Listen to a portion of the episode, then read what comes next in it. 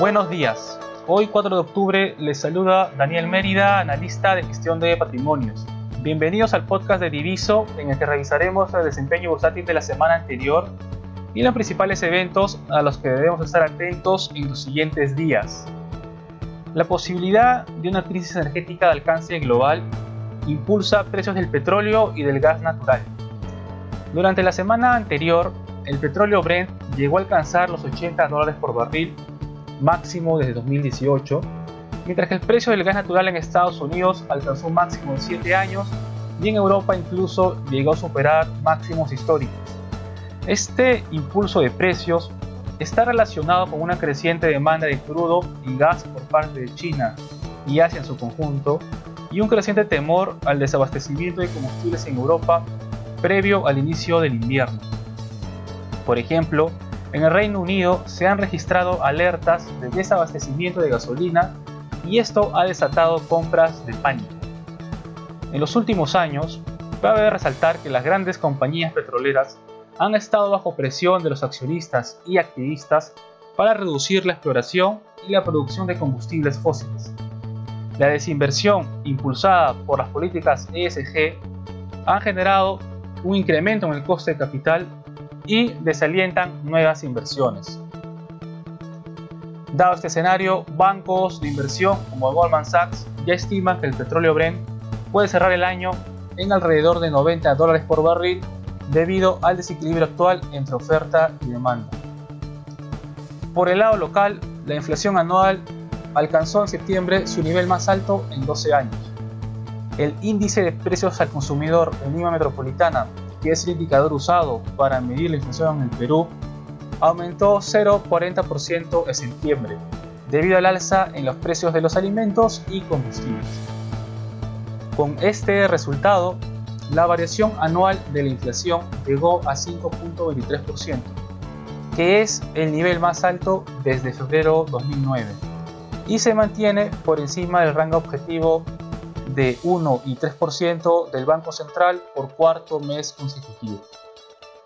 Según el informe técnico del INEI, el resultado del IPC en septiembre estuvo influenciado principalmente por el alza de precios en el grupo de consumo de alimentos y bebidas, con 0,82%, así como por el alza del grupo de consumo en transporte y comunicaciones, con 0,25%, destacando en este último caso los mayores precios en combustibles y lubricantes.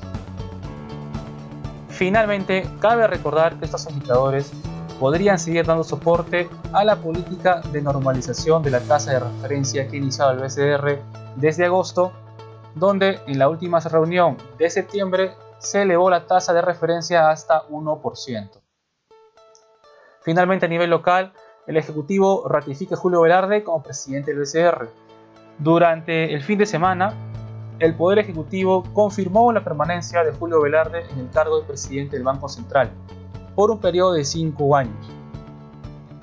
Asimismo, los economistas Roxana Barrantes, José Tábara y Germán Alarco también fueron designados como directores del ente emisor. De esta manera quedaría pendiente la designación del Congreso de tres directores restantes, así como la ratificación de Velarde por parte de dicho órgano. Esta es una noticia que debería ser tomada de manera positiva por el mercado y principalmente ayudar a estabilizar el tipo de cambio. Por el lado de noticias corporativas a nivel local, resaltamos cuatro. En primer lugar, Ferricor informó la convocatoria a una junta de accionistas con el fin de someter a su consideración la amortización de 16.108 millones de acciones que mantiene hoy en tesorería y con la consecuente reducción de capital social. La primera citación está programada para el 15 de noviembre. Luego, Cerro Verde informa que ha realizado un pago de capital adicional respecto a su préstamo senior sindicado por un monto de 200 millones de dólares. Como consecuencia, el saldo restante del préstamo es de 325 millones. Por otro lado, AENSA informa que LAB y el consorcio Intipunku, conformado por SACIR y Cumbra Perú, que es una subsidiaria de AENSA, han suscrito un contrato para la construcción del nuevo terminal de pasajeros del aeropuerto Jorge Chávez. El monto de este contrato ascendería aproximadamente a 700 millones de dólares.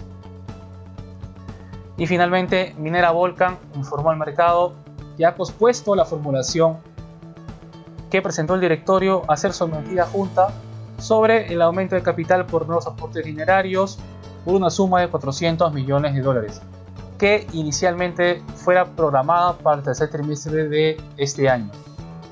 El director indica que continuará con la revisión de términos y condiciones para el referido aumento de capital por nuevos aportes, tomando en cuenta que las condiciones de mercado resulten más estables y atractivas.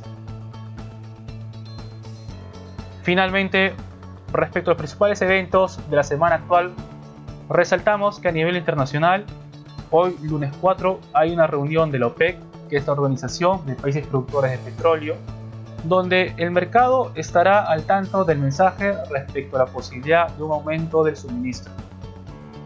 Hay que considerar que el acuerdo vigente implica la adición de 400.000 barriles de petróleo por día en noviembre. Por otro lado, el viernes 8 de octubre se presentará el dato de nóminas no agrícolas en Estados Unidos. El dato de agosto, 235.000, sorprendió a la baja debido a que representó la menor ganancia de empleos en 7 meses. Para este mes, septiembre, se espera un avance de 460.000 y de sorprender al alza este dato, podría fortalecer al dólar debido a que el mercado empezaría a descontar con mayor firmeza el inicio del tapering por parte de la Fed. Finalmente, a nivel local, no hay un día confirmado, pero se espera que el Ejecutivo remita al Congreso el proyecto de ley de facultades legislativas en materia tributaria. Según lo adelantado por el ministro Pedro Franque, se incluirían diversos aspectos, desde medidas para combatir la evasión hasta cambios en la ley de regalías mineras. No obstante, cabe resaltar que esta intención se podría ver alterada por el escenario político ante justamente un escenario de censura al ministro de Trabajo o un posterior pedido de confianza por parte del primer ministro.